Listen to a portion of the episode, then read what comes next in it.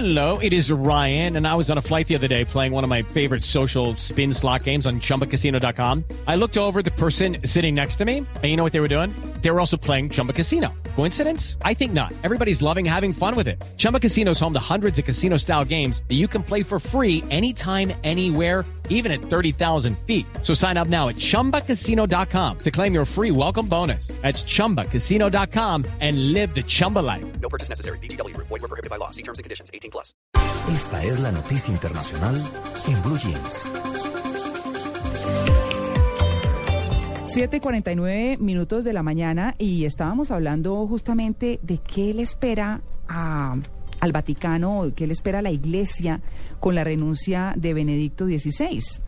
Eh, se habla, por supuesto, de que ya el papado no tendría que ser vitalicio, sería una de, de las consecuencias de esta renuncia. Eso es solo una pequeña parte de ese gran revolcón que la renuncia de Benedicto XVI podría generar. Así que hay 115 cardenales que votarán. Un total de 117 cardenales menores de 80 años están llamados a elegir al sucesor de Benedicto XVI, pero dos ya anunciaron que no asistirán. Dos anunciaron. Y hay pues 24 mil seguidores en sus ocho años de pontificado de Benedicto XVI que se esforzó para darle vida al latín. Bueno, Sí. Tito, usted está en ventaja ahí, Tito. Pater Noster A Quotidianum mí eso sí me parece precioso. sí. Yo solamente me sé Quitolis Pecatamundis. y ya, y Kirie.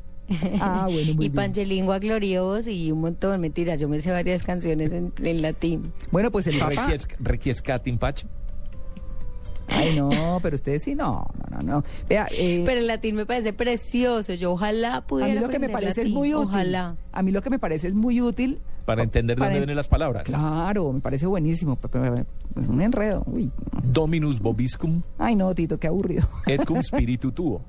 Ah, bueno, muy bien, pues el Papa dejó hasta Twitter 25 mil seguidores, Twitter que ya desocuparon, que ya de pronto esté a disponibilidad. Bueno, es que creo que Papa. alcanzaba a mandar cuántos, 35 mensajes. Bueno, pero es que cada que un, un papa tuitee, hágame el favor. En una iglesia que ha ido creciendo de todas maneras, eh, dicen los entendidos, pero que pues tiene también un importante crecimiento en cuestionamientos, que es el reto que va a enfrentar muy seguramente el nuevo papa. Nuevo papa que está entre 3, 6, 9, 10 aspirantes. 10 aspirantes eh, de diferentes países, de Hungría, de Italia, de Canadá, de Ghana, de Argentina y de Honduras. Así que, pues, O hay varios Italia. italianos, hay varios italianos, eh, sí, señor. Así que, pues bueno, el de Canadá suena mucho. Bueno, pero a la hora de la verdad, ¿Será? pues eso es lo que dicen, que sería el primer papa americano. El de Honduras también, ¿saben? Lo he escuchado mucho en los últimos días. Pero ese es el sonajero del cónclave, ¿no? El sonajero, como política.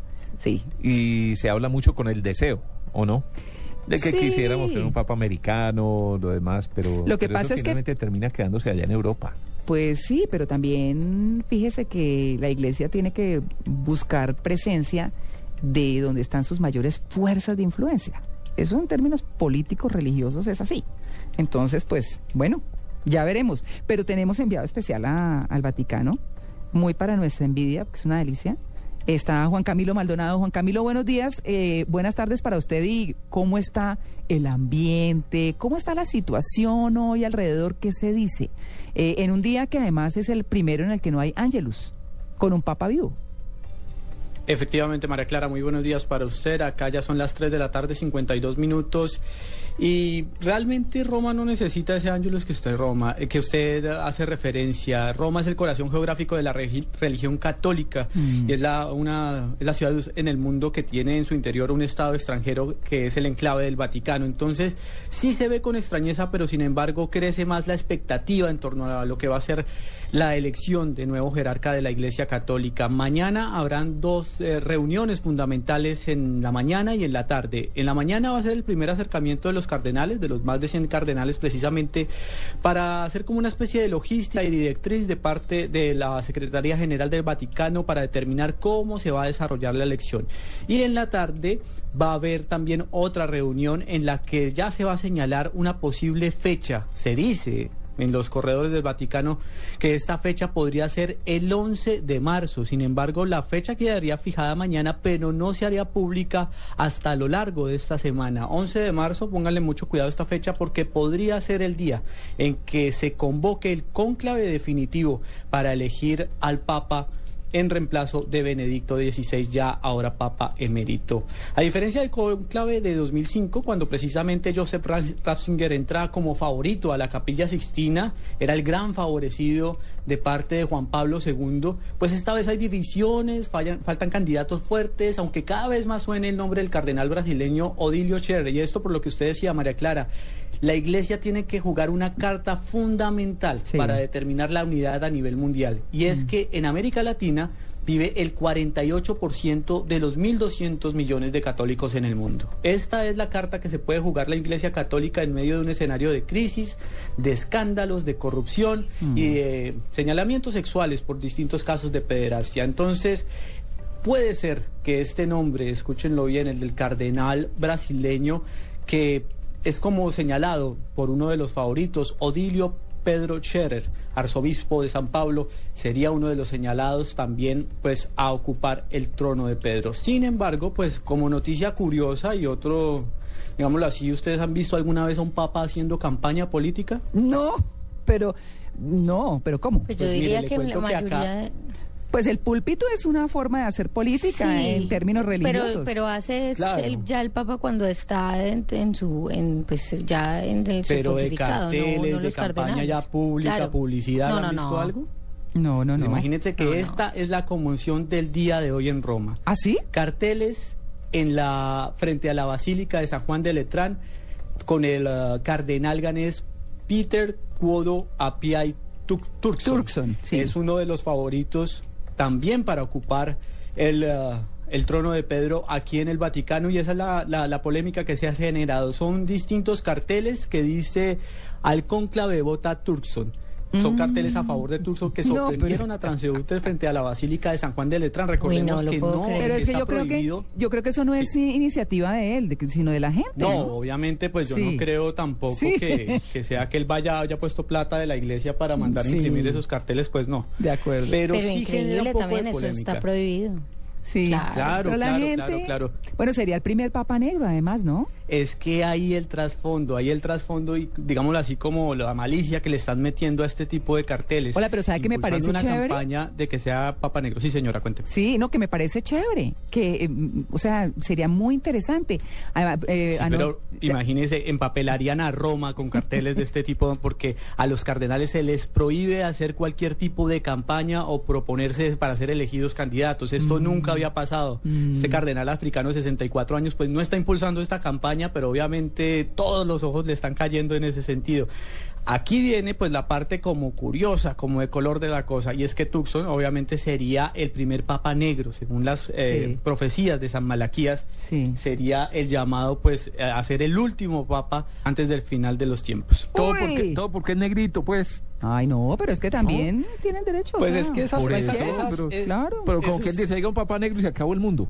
No, pero es que es Esas que profecías son de varias interpretaciones. Sí. Malaquías decía que es un papa negro, pero muchos señalan que es un papa que, que podía ser negro en sus ideas políticas. Y Ajá. obviamente no se trata de una persecución de racismo. Claro, claro. Bueno, eh, Juan Camilo, pues tranquilo, vayas a caminar por Roma, que qué delicia. ¿Está haciendo mucho frío? Pues mire, la temperatura es más o menos unos 7 grados centígrados. Mm, en este momento la tarde está totalmente despejada, un sol primaveral maravilloso, cielo despejado. Y Roma es muy rica para caminar, Ay, la verdad. sí, es una sí. ciudad deliciosa. Póngase tenis, zapatos cómodos, porque qué jartera recorrerla en bus o en metro. Es Ah, no, delicioso sí. para caminar. Le No, y y no para manejar. y- Y no para Y no manejar. para manejar. Venga, le pregunto, eh, ahora Sí, con señor. este problema de la huelga de Iberia, que se han visto cancelados tantos vuelos de Iberia y además de eso ya ayer veíamos cómo Avianca también está eh, cancelando algunos de sus vuelos a España. ¿Cómo está el tema de los viajes a Europa? ¿Usted tuvo algún problema para viajar? Para nada, Tito, para nada. Todo surgió normalmente, se veía mucho flujo en el aeropuerto. Estuvimos en el aeropuerto de Frankfurt, estuvimos también en el aeropuerto acá de Roma. Y la verdad se, se ve la, la gente viajando, no hay cancelaciones de vuelos eh, determinadas que generen malestar dentro de las personas, no hay gente durmiendo en los aeropuertos ni reclamando pues ante las casillas de distintas aerolíneas, todo surge con total normalidad, son muy organizados en todos estos tipos de procesos, tanto los alemanes como los italianos. Sí. No se ve realmente el gran impacto que usted diga tanto en Alemania, en el aeropuerto de Frankfurt y el de Roma, que son los dos aeropuertos por los que puede hablar me imagino que en España ya la situación será algo distinto. Claro, vamos a aclarar el número de seguidores del Papa Benedicto, que pues por supuesto la cifra es eh, arrolladora. Claro, los seguidores en español, 738.331 y en inglés, 1.626.000. O sea que importante importante la cuenta y siempre seguirá siendo muy numerosa. Pues imagínense una iglesia, una religión tan tan global, pues pues eh, ni modo que Pero ese ya quedó cancelado. Ese ya quedó cerrado. Sí, ya quedó cerrado, pero de pronto lo pudiera retomar el nuevo Papa. No, pues, bueno. Pues. Dice, dice Caballero en una columna en el periódico El País, Antonio José, mm. el colega de RCN, pero que escribe para El País, dice que ya el Papa lleva cuatro días viendo televisión, algo que no podía hacer cuando estaba ejerciendo como que Papa. Verá, que verá el ¿Ah? Papa. Buena cosa, ¿no? Discovery Channel. Big Bang Theory. Habrá, llegado el cartel. Big Bang Theory. Habrá llegado eh, Pablo Escobar. Ay, no sé. Este sí. Juan Camilo, gracias. A ustedes. Bueno, un abrazo muy grande. La pista, oiga, Juan Camilo, la pista. no se le olvide si en su caminata por ahí se ve algo, nos llama y nos cuenta. Algo chévere para contar. Claro que sí, claro que sí. Estaremos comunicándonos más adelante. Muy bien. Eh, Ocho en punto de la mañana. ¿El boletín del consumidor? ¿Qué? ¿El Papa? Sí. bueno. Tal cual. bueno, muy bien, ocho en punto. Ya regresamos. Estamos en Blue Jeans de Blue Radio.